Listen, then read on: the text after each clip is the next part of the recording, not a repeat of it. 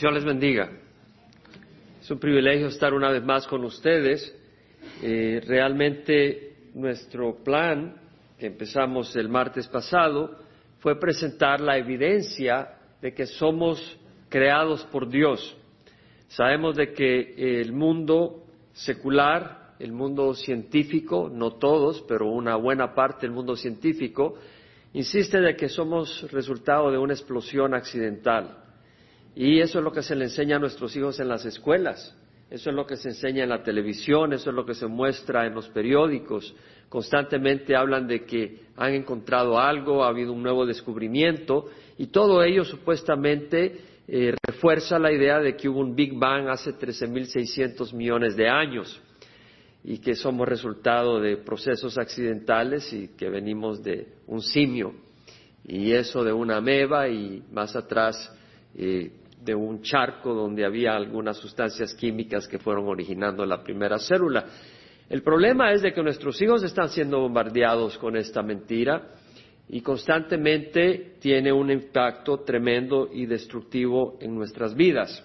Es importante que nos equipemos sobre la verdad. A veces las personas no tienen información lógica ni apropiada sobre la evidencia que muestra que realmente no puede ser que vengamos de accidente. Y es lo que hemos estado haciendo el martes pasado y voy a terminar este martes. El próximo martes vamos a estar específicamente con la palabra del Señor, pero vamos a tomar algunas herramientas ahora que muestran y desmienten lo que se está presentando como una realidad. La palabra del Señor dice que los cielos proclaman la gloria de Dios y que la expansión anuncia la obra de sus manos. Un día transmite el mensaje a otro día. Una noche a otra noche revela sabiduría. No hay mensaje, no hay palabra, no se ha escuchado su voz, pero por toda la tierra salió su voz.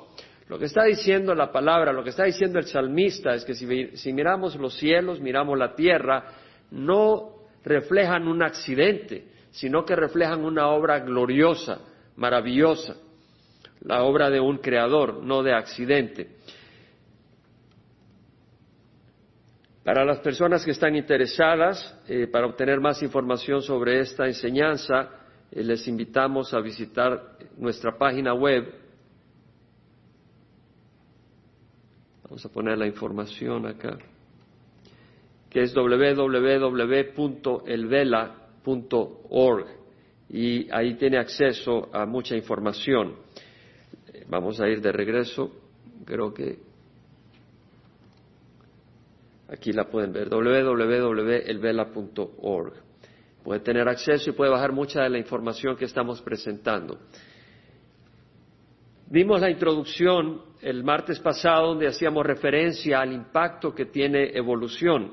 Y luego vimos de que hay muchos científicos cada vez más que abrazan la idea de que no puede ser el mundo resultado de accidente, sino que es resultado de un creador usando la lógica y la evidencia que nos rodea. Empezamos a ver cómo la naturaleza da testimonio de que hay un creador y vamos a continuar con esa evidencia. La vida, la vida no se encuentra en la materia, la vida es organización. La célula está hecha por átomos y los átomos en sí no tienen vida, pero es la organización de esos átomos en una manera que se produce eh, la vida en forma como una máquina autorreproducible. Es por decir así que si yo tengo mi carro y, he diseñado ese carro y lo he construido, se requiere mucha inteligencia, pero mucha más que ese carro se pueda reproducir a sí mismo. Que agarre yo mi Mazda y lo combine con el Mercedes-Benz de mi vecino y luego salgan ahí unos carritos. Eh, y realmente la vida tiene esa capacidad de reproducción que está diseñada originalmente por el Creador. Entonces es mucho más complejo eh, que un, piano, mucho más complejo que un edificio que requirió un diseñador. Eh, si seguimos considerando el cuerpo humano, por ejemplo, en la revista, en, en el periódico The New York Times del año 2001 sacaban un artículo y aquí traduje la sección, el reportaje era de Nicolás Wade, y decía, el cuerpo humano está construido por 100 billones de células, o sea, 100 millones de millones de células, Y todas esas células están trabajando juntas. O sea, las células no están trabajando independientes, sino coordinadas. Y ellos mismos dicen, el diseñador del cuerpo es evolución. Bueno, si evolución es por accidente, no necesito un diseñador. Ellos mismos están usando un lenguaje que muestra que tienen que reconocer que hay un diseñador. Aunque el artículo era a base de evolución y defendiendo evolución usa lenguaje que muestra de que es creación. Es como aquel niño que dice, mami, no comí, pero tiene las manos llenas de chocolate y sí le metió la mano al pastel.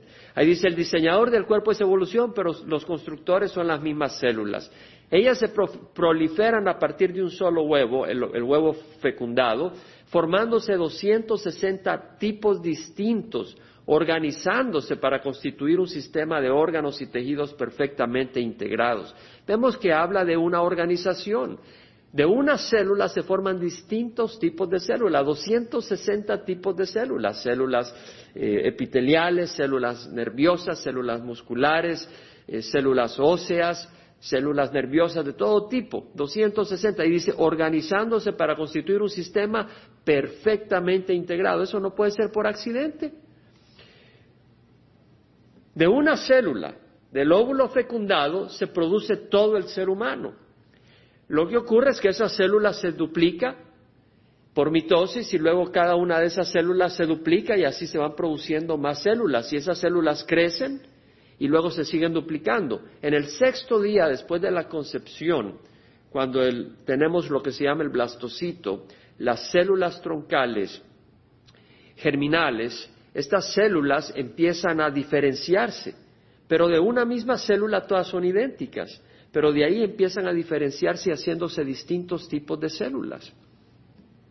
La célula es muy compleja. Aquí tenemos una célula nerviosa donde vemos que su forma está diseñada para transmitir impulsos electroquímicos y de esa manera eh, llevar la información por todo el cuerpo al cerebro. La célula no es nada sencillo.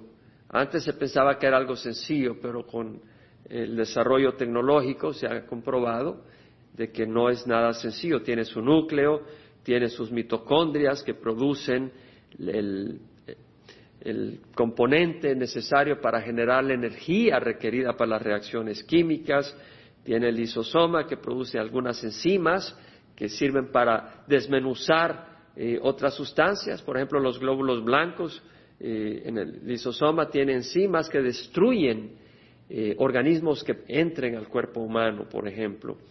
Tenemos eh, otros componentes como el aparato de Golgi, que produce sustancias que no son usadas por la célula necesariamente, sino que van al resto del cuerpo para llevar a cabo funciones como las hormonas. Entonces vemos que hay una complejidad que pues acá no tenemos el tiempo para entrar en detalle, pero el núcleo de la célula Aquí tenemos una forma esquemática de la célula. En el núcleo está toda la información para hacerlo a uno. Toda la información está en el núcleo de la célula. Ahí tiene la información, por ejemplo, un huevo. El huevo de una gallina es una célula. Y la yema del huevo tiene toda la información para hacer el pollo, para que salga con pico, que salga con patas, que salga con pluma, con sus ojos, todos los detalles está ahí en esa yema. Tan sencillo, ¿verdad? Usted le echa en el sartén y como que un huevito más. Pero si se come dos con toda esa información le da indigestión.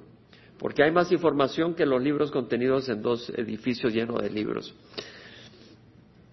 Si vemos la molécula del ADN que tiene toda la información para hacer al ser humano, eh, consiste de seis moléculas principales. Tenemos un azúcar, un fosfato, entonces es una escalera y vemos los dos lados de la escalera. Entonces hay dos moléculas que son el azúcar y el fosfato que se repiten y luego los escalones son cuatro tipos de moléculas, la timina, la adenina, la guanina y la citosina. no es coincidencia, pero la timina encaja exactamente con la adenina y la guanina con la citosina. La guanina no encaja con la adenina ni la citosina con la timina, sino que solo la T con la A, voy a usar solo las letras, y la G con la C, pero al encajar son del mismo tamaño ambas, de manera de poner tener una escalera. Porque si no fueran del mismo tamaño, no pudiéramos tener una escalera si los escalones no fueran del mismo tamaño. Ahora, habiendo pues dos combinaciones, TA y GC, también podemos tener la combinación eh, revertida, AT y CG. Hay pues cuatro tipos de escalones, TA, GC, tenemos AT y CG. El ADN del ser humano tiene aproximadamente tres mil millones de escalones. Es una cantidad innumerable. Esos escalones definen todas las características del ser humano. Tiene toda la información a través de procesos que va a definir que usted va a tener una nariz, que va a tener dos ojos, que va a tener manos, que va a tener pies. Y esas mismas moléculas son las que se usan para definir que un tomate va a ser un tomate y no un ser humano. Las mismas moléculas definen que va a ser un mosquito o que va a ser un elefante. La diferencia para definir qué es lo que va a ser es la secuencia de los escalones. O sea, es increíble porque esos escalones no tienen razón de, por qué van a organizarse en una secuencia específica. Y pensar que tres mil millones de escalones van a estar organizados accidentalmente en la secuencia necesaria para ser el ser humano es absolutamente absurdo. De hecho, un error en la secuencia causa catástrofes. Por ejemplo, hay cierta proteína necesaria para el ser humano. En una, en una posición, esa proteína tiene 1479 moléculas. Si en una posición, en la posición 508, hay un error, se produce la fibrosis quística que produce mucosidad en el páncreas, en los pulmones, y la persona tiende a morir. Antes era fatal, ahora la fatalidad es un poco menor. Pero vemos el impacto destructivo de un solo error. Y pensar de que toda esta eh, precisión sea accidental es, absurdo. Algunas personas piensan de que eh, los aminoácidos, que son las sustancias que se forman supuestamente accidentalmente para formar las proteínas necesarias para la vida, supuestamente se formaron por accidente en el, en el mar, en, en, una piscina, en un charco de agua, y que los gases del, del medio ambiente, el metano, el amonio, el agua, ahí se combinaron y fueron formando el aminoácido. Pero una reacción química como esta, y no se, no se asuste mucho por la fórmula, pero lo que quiero mencionar es que una reacción química como esta demanda que no haya oxígeno. Esas son las leyes de la química. Si no hubiera oxígeno, imagínense cómo vamos a vivir sin oxígeno. Y no solo eso, si no hubiera oxígeno no existiría la ozonósfera, que es esa capa de oxígeno que está en la atmósfera y que sirve para proteger al ser humano de los rayos ultravioletas. Cuando allá por los años 70 se confirmó de que la ozonósfera estaba siendo dañada por los freones y estos aerosoles, eh, hubo una gran preocupación y se cambiaron en la industria eh, los gases que se usaban para, para, los sprays, los desodorantes, etcétera, porque antes se usaban freones, eh, fluorocarburos, pero se comprobó de que esos dañan tremendamente la ozonósfera. Y al dañar la ozonósfera, entonces los rayos ultravioletas pasan directamente a destruir y producir cáncer. Entonces vemos de que sin oxígeno no, tiene sentido eh, pensar de que fue sin oxígeno. Los aminoácidos que forman la vida son de dos tipos, o levógiros o dextrógiros. Todos los aminoácidos que forman las proteínas de la vida tienen que ser de un tipo, levógiros. La posibilidad de que solo sean levógiros accidentalmente es es cero, prácticamente.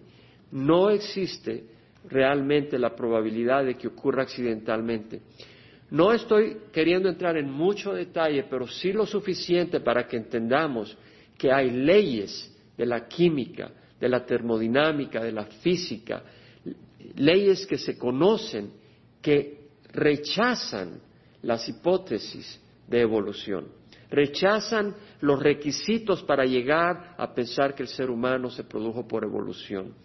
La probabilidad de que una célula, que una célula tiene de promedio unas 124 proteínas distintas, cada proteína tiene como 400 moléculas, la probabilidad de que se forme una, las proteínas necesarias para una célula, 124 proteínas, es una por 10 a la 14 mil.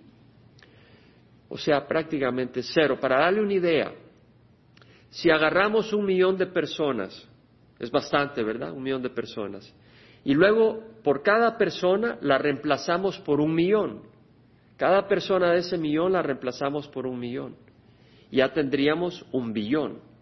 Ahora agarramos una persona de cada una de esas de ese billón y lo reemplazamos por un millón, tendríamos un trillón de personas.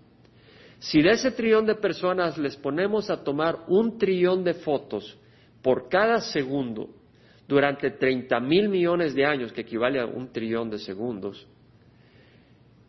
eso es 1 por 10 a la 54. La probabilidad de que tomemos una foto de, de esas y esa foto salgas tú, solo una foto de todas esas fotos, la probabilidad de que alguien saque una foto accidentalmente y la que saque sea de ese trillón de fotos tomadas por un trillón de segundos, por un trillón de personas, que una de esas fotos sea donde tú saliste, es mucho mayor probable a que se forme una célula por accidente. Estamos hablando de números, cuantificado.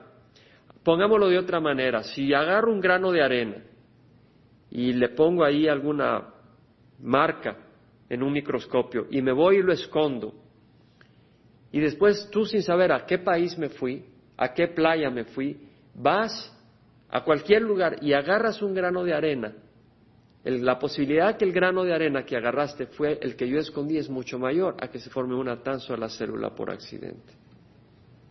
¿Cómo es posible que se siga diciendo que somos resultado de accidente? No es posible. Lo que dicen los evolucionistas es que la materia, a través del tiempo, interactuando ella misma, después de millones de millones de años, produjo la vida. Pero no, la clave no es el tiempo. Si tú tienes dos dados, y das esos dados, ¿qué posibilidad hay que saques 13? ¿Qué posibilidad hay que al tirar los dados saquen 13? ¿Alguien me puede decir? No existe. Y la razón es que no tiene el potencial. El potencial máximo es 12. Si nosotros agarramos un chimpancé y lo ponemos enfrente de esta laptop y ese chimpancé empieza a golpear las teclas, ¿qué posibilidad hay que diga los amo. Muy poco probable que llegue a decir eso por accidente.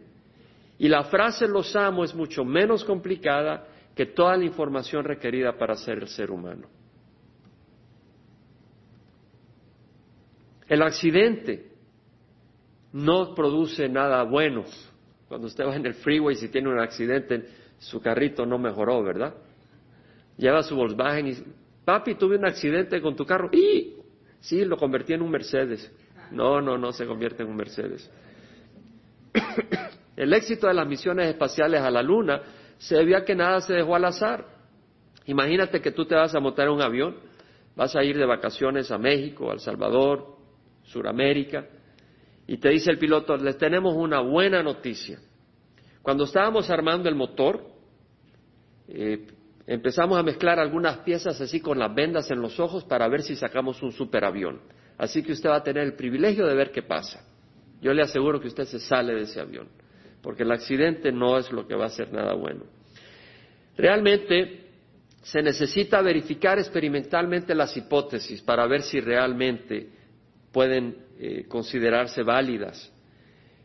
Pero nunca se ha verificado que de una explosión se produzca orden, nunca se ha verificado que de los reptiles salgan aves, nunca se ha verificado que la célula se forme accidentalmente de sus elementos químicos o que de la no vida se produzca vida. Usted dice, bueno, yo sé que venimos del mono, mire a mi esposo. Bueno, la similitud no necesariamente quiere decir de que venimos de los simios. El mismo creador creó, y lo pudo haber hecho y así lo hizo, distintos animales con órganos o miembros similares. Brazos para alcanzar alimento, piernas para moverse, boca para comer, ojos para ver, orejas. Pero eso no quiere decir que cuando tú vas al zoológico y ya viste a un mono, ya no necesitas ver a otros animales. Hay una gran variedad que Dios ha creado a pesar de que hayan miembros similares. Porque tú veas una vaca, no quiere decir de que todos los animales que tienen cuatro patas son similares y es aburrido.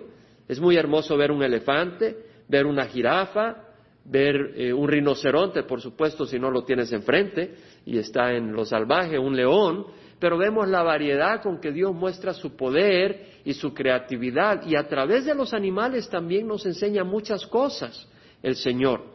En la Biblia leemos del avestruz y cómo puede destruir sus propios huevos y leemos de, del león como una fiera y Dios nos refleja muchas cosas a través de los animales. Nadie puede decir de que el helicóptero evolucionó de un carro, ¿verdad?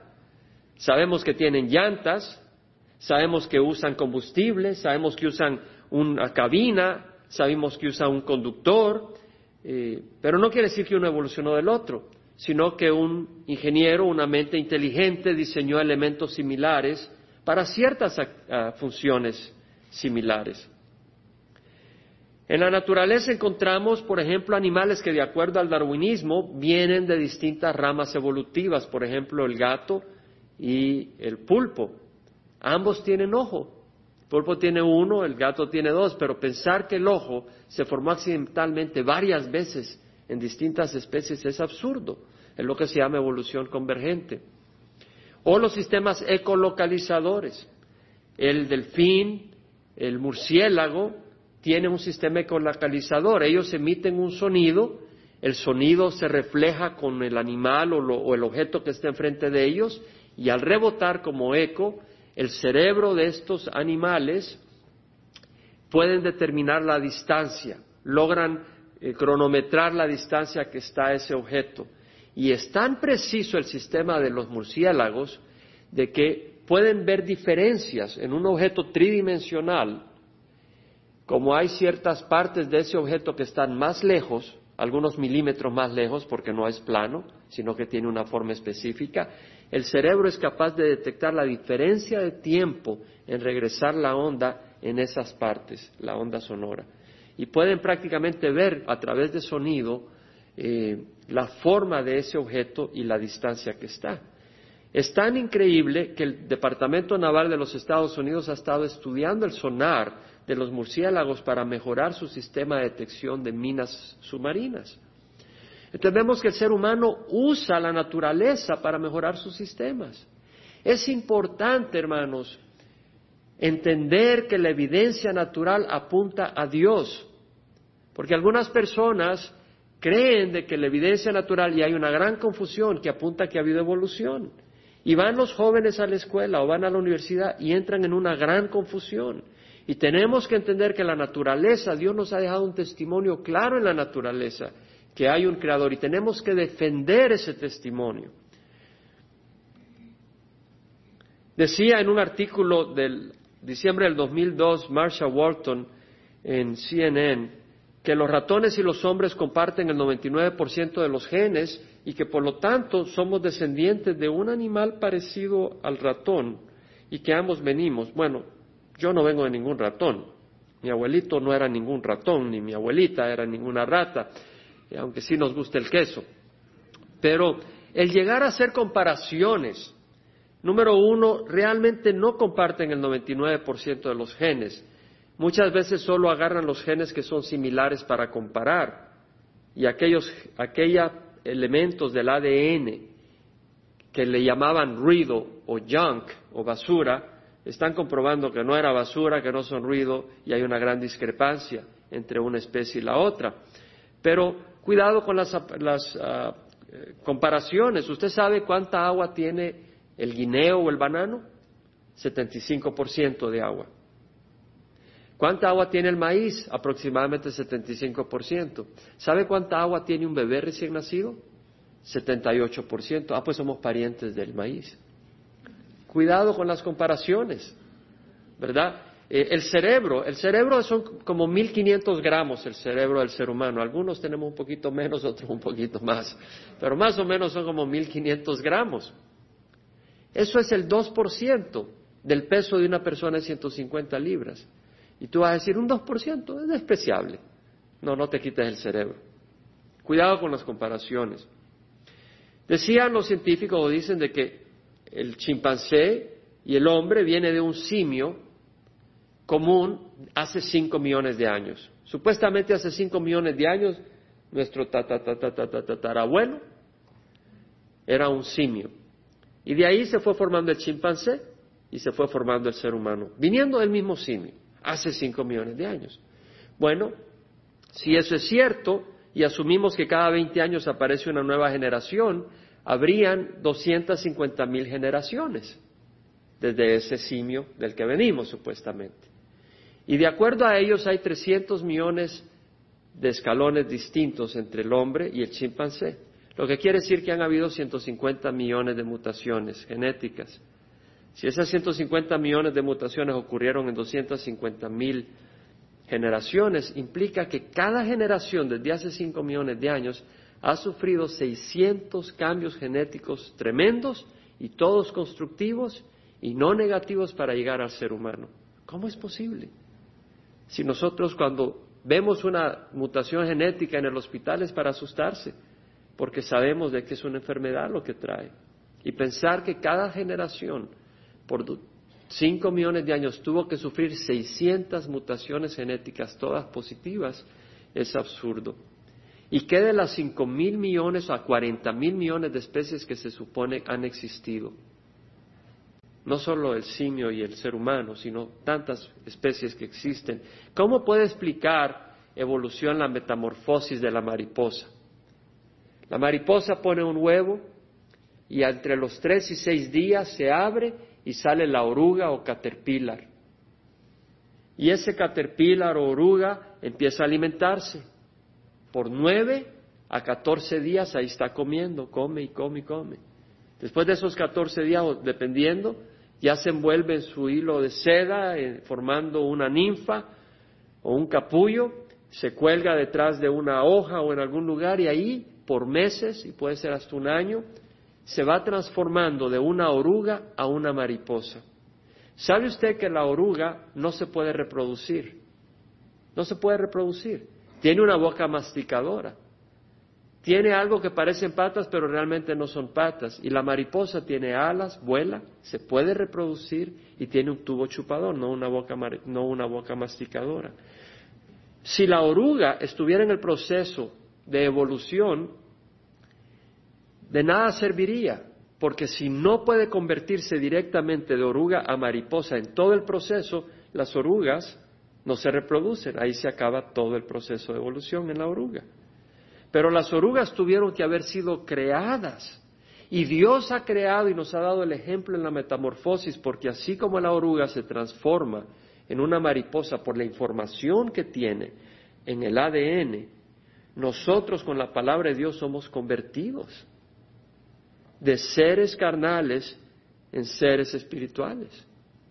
Y Dios nos muestra constantemente a través de los ejemplos de la naturaleza su belleza, su poder, su creatividad y muchas lecciones que podemos aprender. Usted sabe que si la Tierra estuviera un 3% más lejos del Sol, nos congelaríamos. Si estuviéramos un 3% más cerca, nos achicharraríamos. Si la Tierra rotara lentamente, el día sería más largo y la noche más larga, lo que implicaría que los extremos de temperatura serían tremendos y sería la Tierra inhabitable.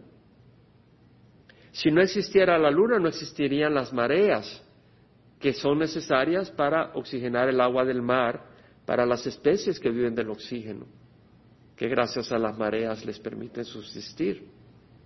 Si la luna fuera más grande o estuviera más cercana, las mareas serían tan grandes que tendríamos maremotos todos los días o tsunamis, barriendo todo lo que está en la tierra.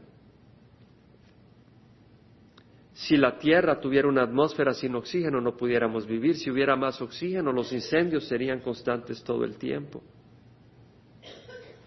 Hay una cantidad de detalles. Por ejemplo, Peter Ward y Donald Brownlee, profesores de la Universidad de Washington, sacaron un libro que se llama Rare Earth o Tierra Poco Común. Y ellos, habiendo analizado aspectos de la geología, la astrofísica, etcétera, concluyeron que la Tierra era un lugar sumamente improbable, muy poco común, porque todas las características que están alrededor para permitir la vida son demasiadas y no pueden ser accidentales. De hecho, por ejemplo, Júpiter, el planeta Júpiter, tiene el tamaño apropiado y la cercanía apropiada a la Tierra para servir como una aspiradora por su fuerza y gravedad. Y cuando van desperdicios cósmicos que destruirían la Tierra, son desviados por el planeta Júpiter para que no destruyan la Tierra. Cada uno de esos planetas ha sido creado por Dios con un propósito específico, para que nosotros le demos la gloria al Señor. Y cuando, cuando los niños o cuando nosotros estamos viendo un programa de televisión y en vez de darle la gloria al Señor al ver todas estas maravillas, decimos, mira cómo evolucionó, estamos rechazando las maravillas de nuestro Creador y provoca la ira de Dios, que es lo que dice Romanos 1. La ira de Dios se revela desde el cielo contra toda injusticia e impiedad de los hombres que con injusticia niegan la verdad.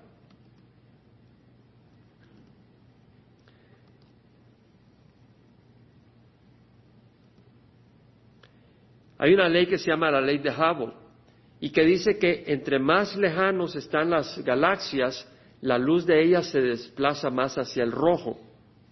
Esto tiene que ver con algo parecido al efecto Doppler y tiene que ver con que el espacio se está expandiendo.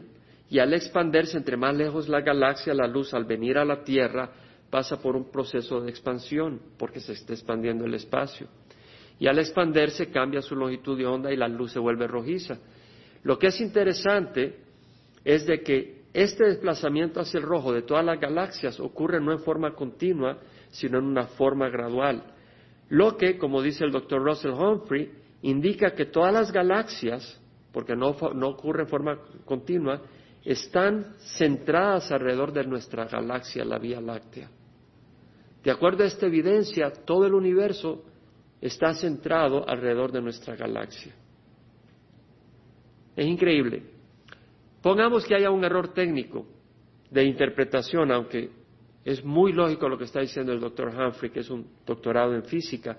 Sabemos que el ser humano es el centro de la creación de Dios. Le preguntaban a la NASA, ¿cómo es que pudo que no haya nada? ¿Cómo es que no hubo nada antes del Big Bang? Y dice, cuando vamos al Big Bang entramos a un estado tan removido de lo que conocemos que hasta las leyes que lo gobiernan están oscuras a la ciencia. O sea, realmente es pura ignorancia lo que hay, pura especulación. Vamos a un estado tan removido de lo que conocemos. O sea, el Big Bang no es algo que conocemos. Que las leyes de la ciencia que lo gobiernan son oscuras. Es decir, no entendemos los principios científicos del Big Bang porque realmente no ocurrió. Si vemos el darwinismo, lo que decía Darwin es que por selección natural y por características adquiridas, transmitidas por pangenes, se formaron las especies. Selección natural, si tú agarras un chihuahua y lo llevas al Polo Norte, llevas un San Bernardo, ¿cuál es el que va a sobrevivir? El San Bernardo. Chihuahua se va a morir de frío porque no está equipado para ese clima. Entonces dice, la selección natural selecciona las especies, pero eso es lo único que hace. Selección natural selecciona, no crea nuevas especies. ¿Cómo se formaron las especies? Entonces dice, por medio de características adquiridas transmitidas por medio de pangenes.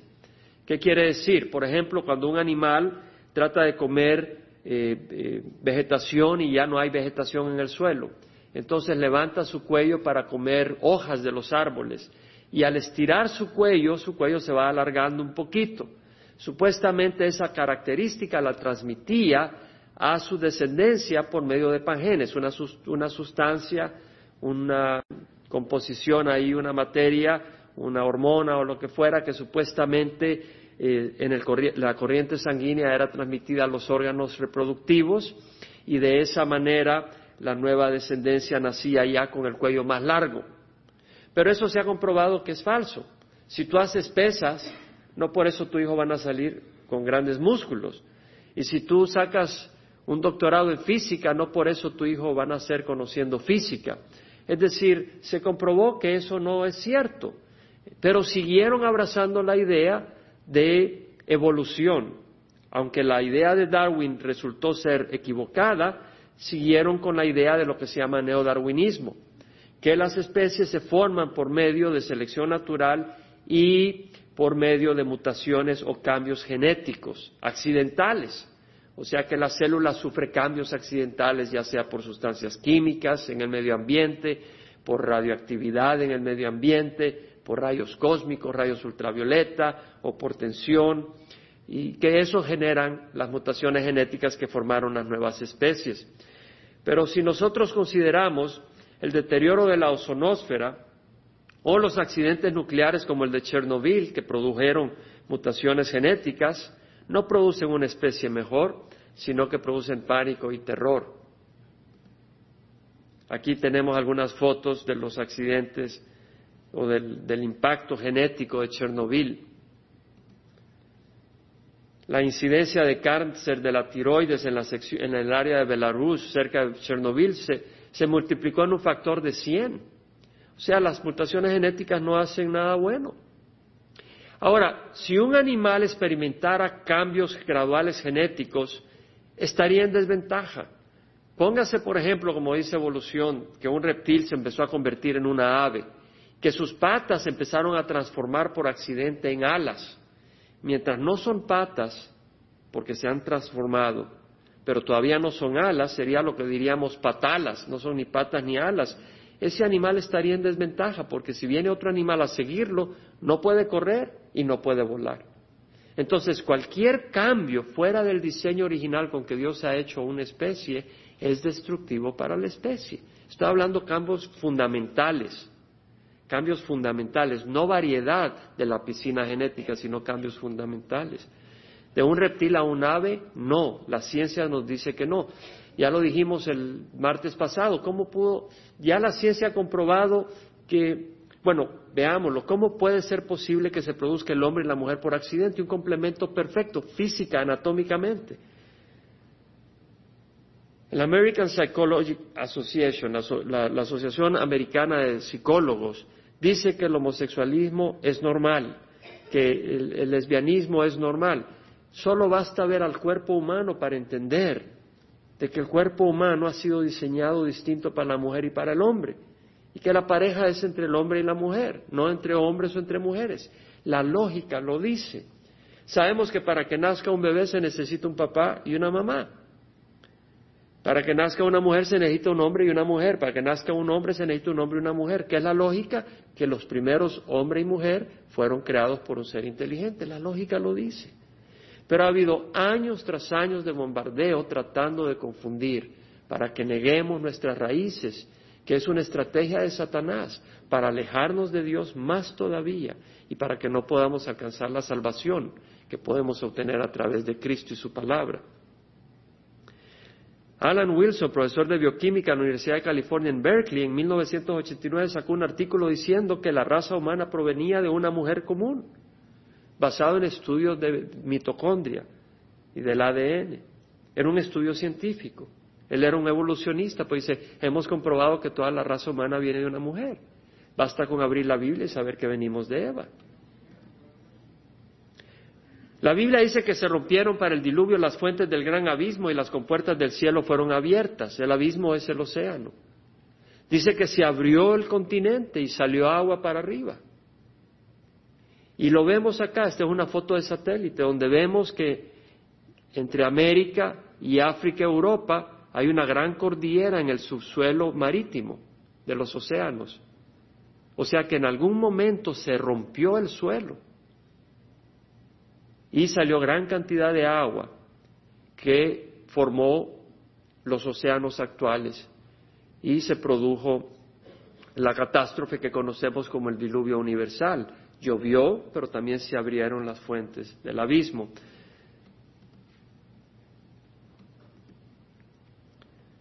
Por ejemplo, en, el pictograma chino, la palabra barco se muestra con tres caracteres, uno que representa ocho, otro que representa boca y otro que representa una vasija. En otras palabras, la palabra barca Quiere decir, se representa con el símbolo de ocho personas en una vasija. En el diluvio, ¿qué pasó? Noé y sus tres hijos y sus cuatro esposas, entre todos ellos, eran ocho personas. Vemos de dónde viene la palabra barca en el chino.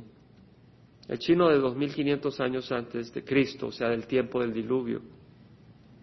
Las historias de diluvios las encontramos por todo el mundo.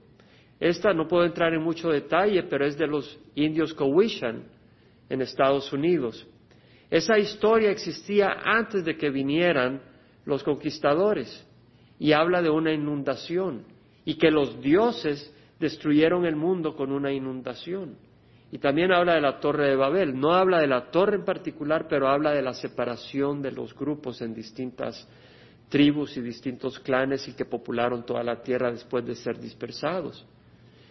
Entonces la historia se ha eh, distorsionado, pero sí hace referencia a un diluvio universal, y no solo en este lugar, sino en muchos otros lugares. La evidencia de fósiles, los fósiles, si se muere un pez, flota, se pudre, se lo comen otros peces.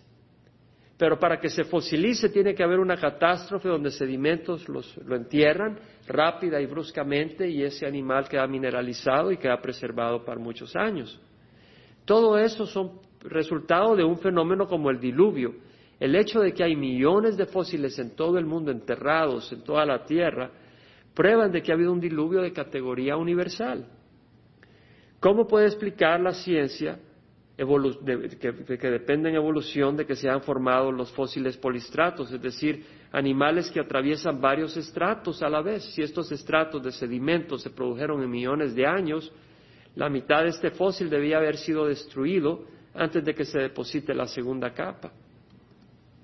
O fósiles invertidos, donde tenemos algunos fósiles de animales que supuestamente se desarrollaron después, antes, en una capa inferior, a las otras especies que supuestamente fueron eh, anteriores. Entonces vemos de que eh, evolución no tiene respuestas para eso. O fósiles que muestran que los dinosaurios y el ser humano fueron contemporáneos. Por ejemplo, esta vasija del Perú, del año más o menos 700 después de Cristo, muestra un dinosaurio. En el Perú se han encontrado bastantes artefactos arqueológicos que muestran eh, imágenes de, dinosaurios. Acá tenemos un estegosauro esculpido en una pared del monasterio en Cambodia, construido en el año 1200 después de Cristo. Y vemos acá que había evidencia. Si la evolución fuera cierta, ¿por qué no encontramos jirafas con cuellos intermedios? Todos los seres vivos serían especies en transición. Los científicos, aún muchos eh, evolucionistas, reconocen de que no hay especies en transición. Y no las hay porque Dios creó cada especie perfectamente. Porque ya no creen, al no ver, al no ver eh, eh, eslabones perdidos, al no ver especies en transición, y están dejando de creer en neodarwinismo, están ahora abrazando otras filosofías, como el post-neodarwinismo, la filosofía de monstruos esperanzadores, donde una especie cambia radicalmente en otra en unos cuantos saltos y no lentamente. Pero no hay evidencia de eso. Simple y sencillamente tienen que creer en eso porque no quieren aceptar que hay un creador. De hecho, la profesora Urba del Departamento de Paleontología de la Universidad de Yale hace una comparación con la religión oriental de los hindús y habla de Brahma, Siva y Vishnu, donde Brahma es el dios creador, Siva el dios preservador y Vishnu el dios destructor. Y dice, así ocurre en evolución, dice ella. Cuando las especies están por ser extintas, se produce una especie tremendamente superior para ese medio ambiente, como Brahma, el dios creador. O la especie migra a otro lugar a donde puede sobrevivir, Vishnu y que preservador, o Siva, donde es totalmente destruida y entra en extinción, pero está usando religión para apoyar su punto de vista. La datación, cuando dicen de que encontraron un animal que tiene miles de años o unas rocas que tienen millones de años, no es correcto. Hay mucha confusión en todo eso. El método de carbono 14 que se utiliza para detectar la edad de animales eh, tiene bastantes limitaciones no tengo el tiempo ahorita para entrar en detalle y esta es la última sesión que tengo sobre la parte lógica Después vamos a estar enfatizando la palabra del Señor en la próxima reunión. Pero el método carbono 14 tiene grandes limitaciones. De hecho, hicieron un estudio, el Instituto for Creation Research, de investigaciones científicas, y sacaron muestras de carbono de estratos en tres áreas en cuanto a la edad de los estratos por geología convencional. Supuestamente una era del periodo de Océano, o sea, de 50 millones de antigüedad, otra de 150 y de otra de 300 millones de antigüedad. Y todos esos estratos, todas las muestras de esos estratos mostraron la misma cantidad de carbono 14, mostrando que habían sido depositados a la vez durante el diluvio universal. No solo eso, que no tenían millones de años porque se logró detectar carbono 14. Muestras tan antiguas no deberían demostrar nada de carbono 14, ya se debía haber consumido, ya se había, debía haberse desintegrado. Por lo menos no sería eh, suficiente la cantidad que permaneciera para ser detectado, o sea, no sería detectable. Después de 100.000 años, el carbono 14 de una muestra ya no sería detectable. Entonces esas muestras no pueden tener millones de años. Hay muchos otros métodos que muestran que la Tierra es reciente. Por ejemplo, eh, el, grupo del Instituto for de Creacionismo Científico ha comprobado que el método de uranio-plomo que se usa para determinar la edad de las rocas que da, estimado de algunas rocas de un 1.5, de 1.500 millones de años, eh, han comprobado ellos a través de otro método que es el de la difusión del helio, que esas rocas solo tienen 6.000 años, no 1.500 millones de años. Lo que pasa es que los evolucionistas usan métodos que defienden su punto de vista, aunque las, las asunciones que hacen no son correctas, mientras defiendan su punto de vista. Hay otros métodos que muestran que la Tierra y el sistema solar no puede ser tan antiguo como el de la recesión de la Luna, no voy a entrar en detalles. O los cometas, ya se deberían haber consumido los cometas si fueran tan antiguos. O, por ejemplo, las supernovas, que son las explosiones de las estrellas. Nunca hemos visto que se forme una estrella, sí hemos visto cuando se explotan, como lo que se llama una supernova. El número de supernovas que tendrían más de un millón de años es como de cinco mil si el, si, el sistema, si el universo tiene miles de millones de años. Sin embargo, no se ha descubierto ninguna supernova que tenga un millón de años de antigüedad. O sea que la evidencia científica cada vez más prueba que no es cierto. Evolución. ¿Qué del eslabón perdido? Sigue perdido, como dice Kenham. En mis días en la escuela hablaban del hombre neandertal, pero está claro de que no venimos del neandertal. Claro que presentan ilustraciones, pero esas ilustraciones son pura imaginación, porque lo que se hallan son huesos. Para poder hacer una ilustración como esta, tiene que usar la imaginación.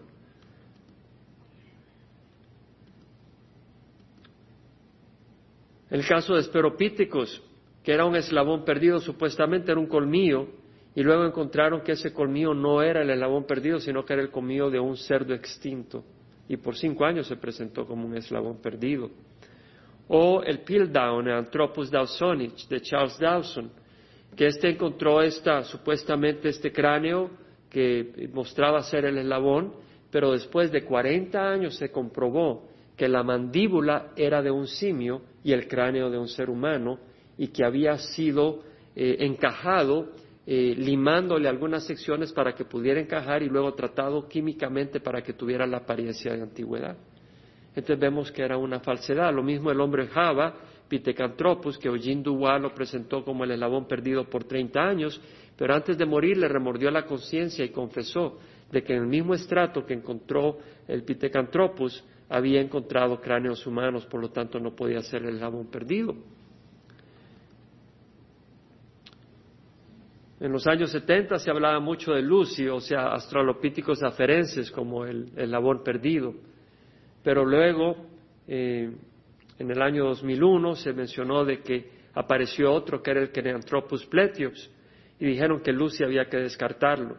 De hecho, Rick Potts, del Museo de Historia Natural del Emisoniano, dijo, Nosotros sabemos que Lucy tenía que ser reemplazada, pero no creo que Keniantropos es el que lo deba reemplazar. O sea, como lo dijo Adam Goodhart en el editorial de USA Today en junio 15 del 2001, el modelo conocido de Australopithecus, gradualmente enderezando sus hombros, emergiendo como el hombre moderno, ha sido descartado y nadie sabe lo que le ha de reemplazar. Realmente no existe eslabón perdido, no lo hay. La hipótesis que mejor concuerda con la evidencia es la de creacionismo. No se avergüence usted de decir que venimos de la creación directa de Dios y que toda esa información es información distorsionada. Hay una gran cantidad de científicos que confirman de que evolución no es posible. La palabra del Señor nos habla claramente de los últimos días y quiero hacer eh, mención de algunos versículos de la Escritura. En segunda de Timoteo, Pablo habla de los últimos días. Si tiene su Biblia, háblala, por favor en segunda de Timoteo capítulo 3. Dice, debes de saber que en los últimos días vendrán tiempos difíciles, son tiempos difíciles, porque aparentemente venimos del mono y aparentemente nuestros comportamientos son animales, pero no es porque sí por naturaleza, sino por el pecado. Y tenemos que tener conocimiento y astucia espiritual. No tiene que uno ser científico y no necesitamos toda la información que le he presentado, porque por fe usted puede creer que Dios creó el universo por el poder de su palabra. Pero sabemos que en las escuelas, en los periódicos, en las universidades se nos enseñan lo contrario. Y es importante equiparse, sobre todo si tiene hijos y ayudarles a entender de que no venimos de accidentes, sino del consejo y del poder de un Dios creador. Según de Timoteo dice, debes de saber, debes de saber que en los últimos días vendrán tiempos difíciles. Y habla de hombres que tienen apariencia de piedad. Y en el versículo 7 dice, siempre aprendiendo, pero que nunca pueden llegar al pleno conocimiento de la verdad. Muchas veces en la universidad están siempre aprendiendo, pero no llegan al pleno conocimiento de la verdad. Como Janes y Jambres se opusieron a Moisés, de la misma manera estos también se oponen a la verdad. Así como a Moisés, en los tiempos de Moisés, cuando eh, se enfrentó con Faraón, los magos de Faraón, Janes y Jambres, se opusieron a lo que presentaba Moisés. Hoy en día muchos se oponen a la enseñanza de Moisés, al libro de Génesis, que nos habla cómo fuimos creados, que es la palabra de Dios. El mismo Señor Jesucristo dijo, si no crees a Moisés, que escribió de mí, ¿cómo creeráis en mí? Si no crees sus escritos, ¿cómo vas a creer mis palabras? dijo el Señor Jesucristo. Lo que el Señor Jesucristo estaba diciendo que si tú no crees el libro de Génesis, realmente no vas a creer lo que el Señor tenga que decirte. Eso es lo que está diciendo el Señor. Si vamos a, a Primera de Timoteo, un poquito más atrás, capítulo 6, versículo 20, Pablo le dice a su discípulo amado, oh Timoteo, guarda lo que se te ha encomendado. Se nos ha encomendado el conocimiento de la escritura en el libro de Génesis. Y le dice, guárdalo y evita las palabrerías vacías y profanas y las objeciones de lo que falsamente se llama ciencia. Falsamente, Dios no se opone a la ciencia, Dios es el científico por excelencia. Pero la, la evidencia mal interpretada por la influencia de Satanás eso es mala ciencia. Dice, las objeciones de lo que falsamente se llama ciencia, la cual profesando los algunos se han desviado de la fe. Hay personas que por abrazar la teoría de evolución han dejado de creer en Dios y le ha servido como una excusa para vivir en pecado y en rebeldía contra Dios. Pero un día van a tener que dar cuentas y mucho más los profesores y las personas que están desviando a las personas. En Romano capítulo 1, si me acompañan. Pablo dice claramente, la ira de Dios se revela desde el cielo contra toda, en versículo 18, la ira de Dios se revela desde el cielo contra toda injusticia e impiedad de los hombres que con injusticia restringen la verdad, porque lo que se conoce acerca de Dios es evidente dentro de ellos, pues Dios se lo hizo evidente.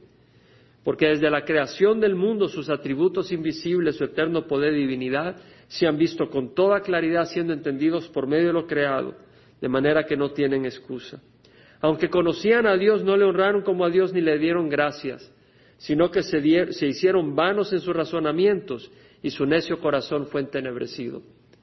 Ignoraron a Dios, no le dieron gracias, se hicieron vanos en sus razonamientos y su necio corazón fue entenebrecido. Profesando ser sabios se volvieron necios. Y el versículo 24 dice Pablo, por consiguiente, Dios los entregó a la impureza en la lujuria de sus corazones, de modo que deshonraron entre sí sus propios cuerpos porque cambiaron la verdad de Dios por la mentira y adoraron y sirvieron a la criatura en lugar del Creador. Por esta razón, Dios los entregó a pasiones degradantes porque sus mujeres cambiaron la función natural por lo que es contra la naturaleza. Y de la misma manera también los hombres, abandonando el uso natural de la mujer, se encendieron en su lujuria unos con otros, cometiendo hechos vergonzosos hombres con hombres.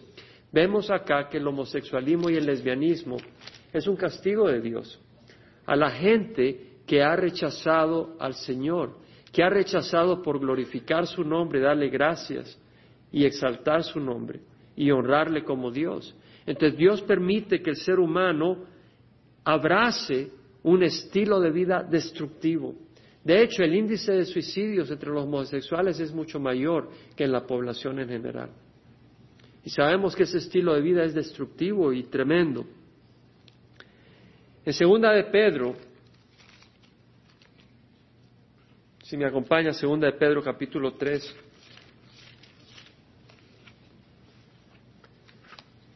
Versículo 3, Pedro dice, ante todo, sabed esto, que en los últimos días vendrán burladores. Oh, tú crees que venimos de Dios.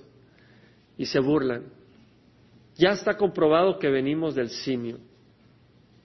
Dicen, dice, en los últimos días vendrán burladores con su sarcasmo siguiendo sus propias pasiones.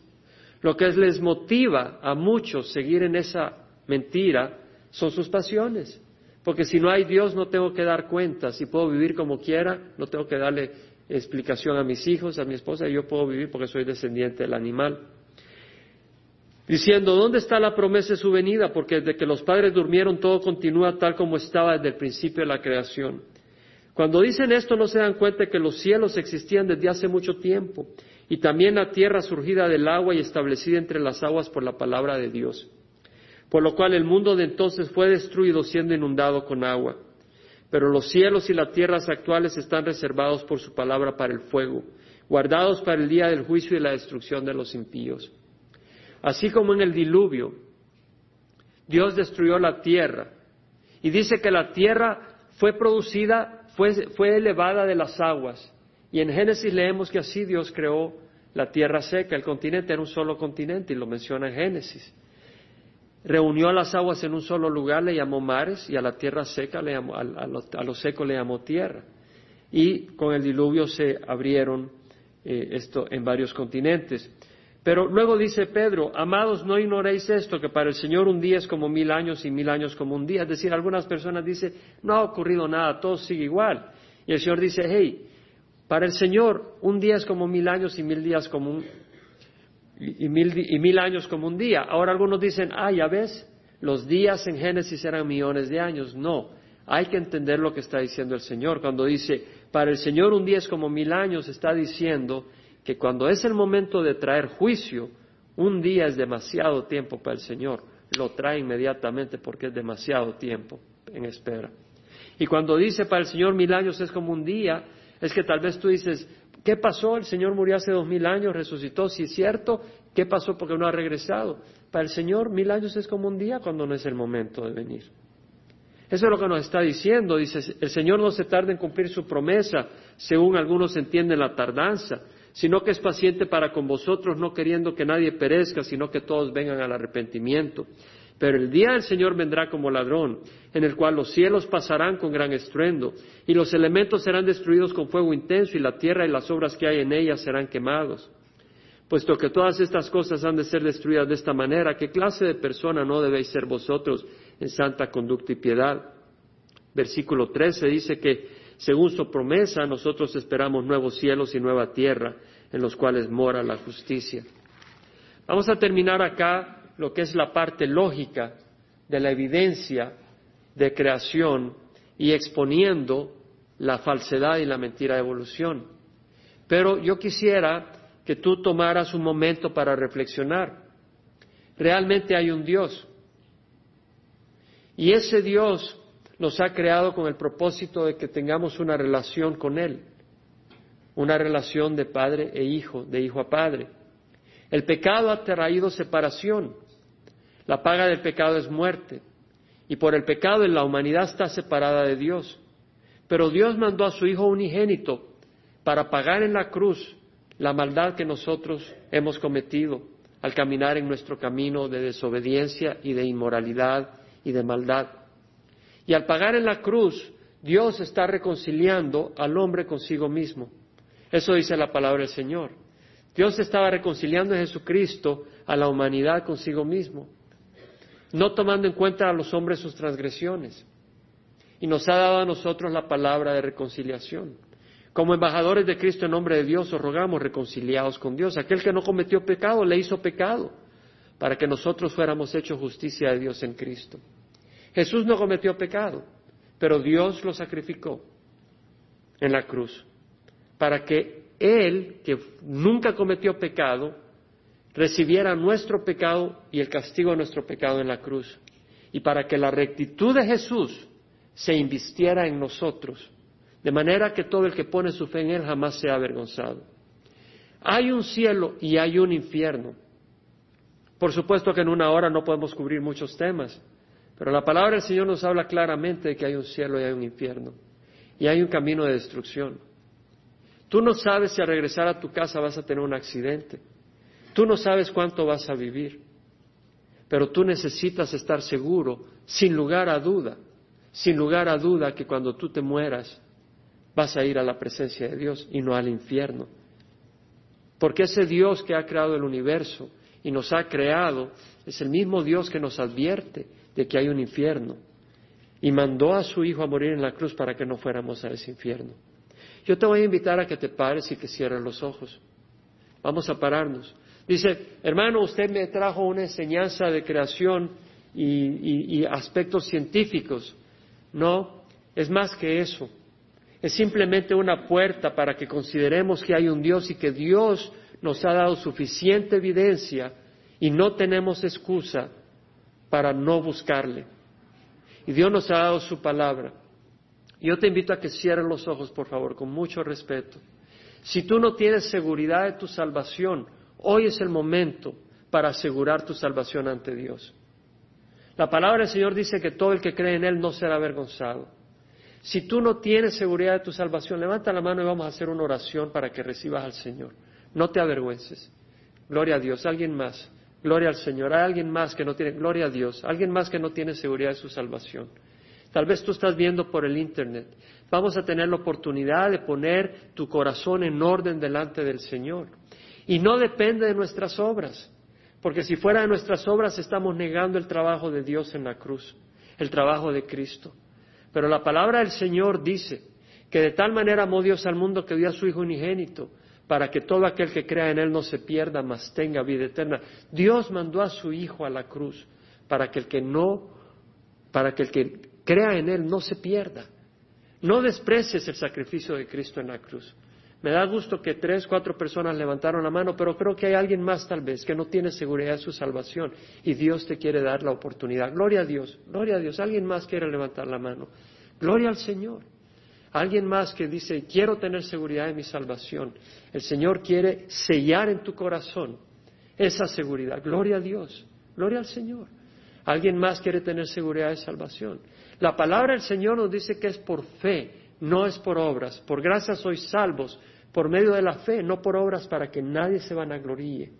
La palabra del Señor dice lo siguiente, que la salvación está cerca de nuestro corazón. La palabra de fe que predicamos, que si confiesas con tu boca a Jesús por Señor y crees en tu corazón que Dios lo resucitó de la muerte, serás salvo porque con el corazón se cree para justicia y con la boca se confiesa para salvación.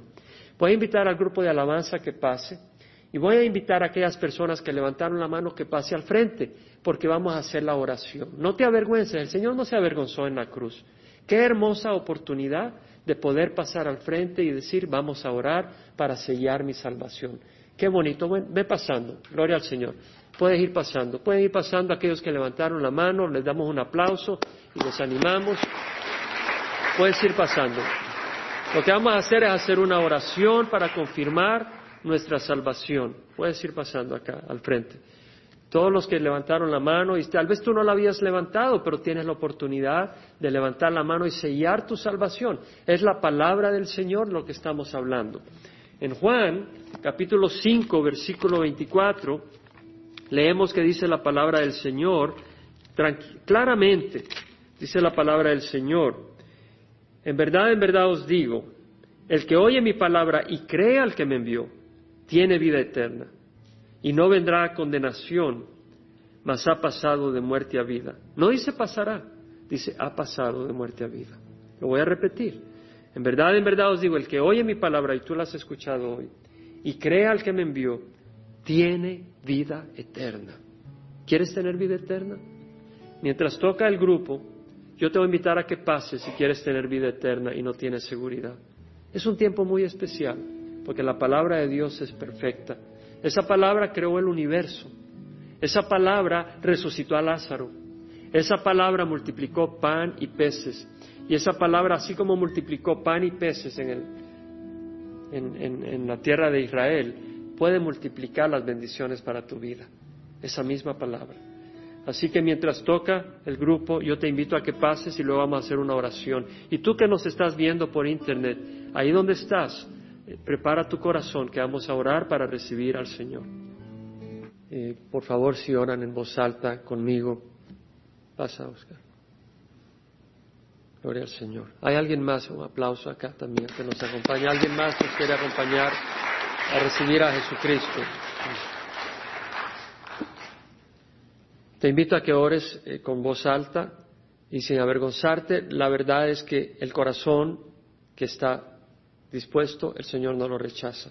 Ora conmigo. Padre Santo, reconozco que enviaste a Jesús a morir en la cruz,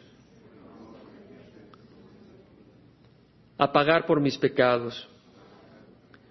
Y reconozco que, su, reconozco que su sacrificio es completo y paga perfectamente todas mis maldades. Hoy te recibo, Señor Jesús, como mi Señor y mi Salvador. Dejo de confiar en mis obras. Confío en la obra de Jesús en la cruz.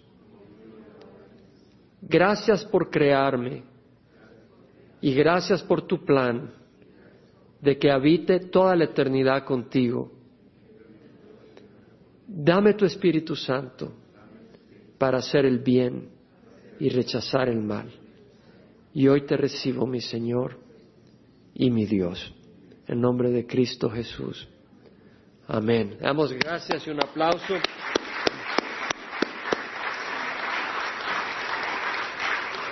Dice la palabra del Señor, en verdad, en verdad os digo, la hora viene y ahora es, cuando los muertos oirán la voz del Hijo de Dios y los que oigan vivirán. Saber que con el Señor tenemos esa vida de la que está hablando Juan. Y tienes al Señor y la palabra del Señor es muy importante para que puedas seguirte alimentando. Creo que tenemos algunos materiales eh, posteriormente. Eh, vamos a cerrar en oración y, si quieres bajar, eh, tenemos aquí algunos hermanos que me van a acompañar para estar con ustedes orando. cerramos en oración. Padre, te damos gracias por este tiempo. Te damos gracias por tu presencia, te damos gracias por las almas que tú has confortado y has bendecido y por todas tus bendiciones, Señor. Eh, rogamos, Señor, por aquellos que te han recibido por el Internet, que también ellos puedan ser bendecidos y se puedan ser alimentados, Señor, en alguna iglesia donde puedan recibir el consejo completo de tu palabra y la enseñanza clara por el poder de tu Espíritu. Te damos gracias, pues, Señor. Bendice a cada uno de nosotros y te alabamos y glorificamos en nombre de Jesús. Amén. Señor les bendiga.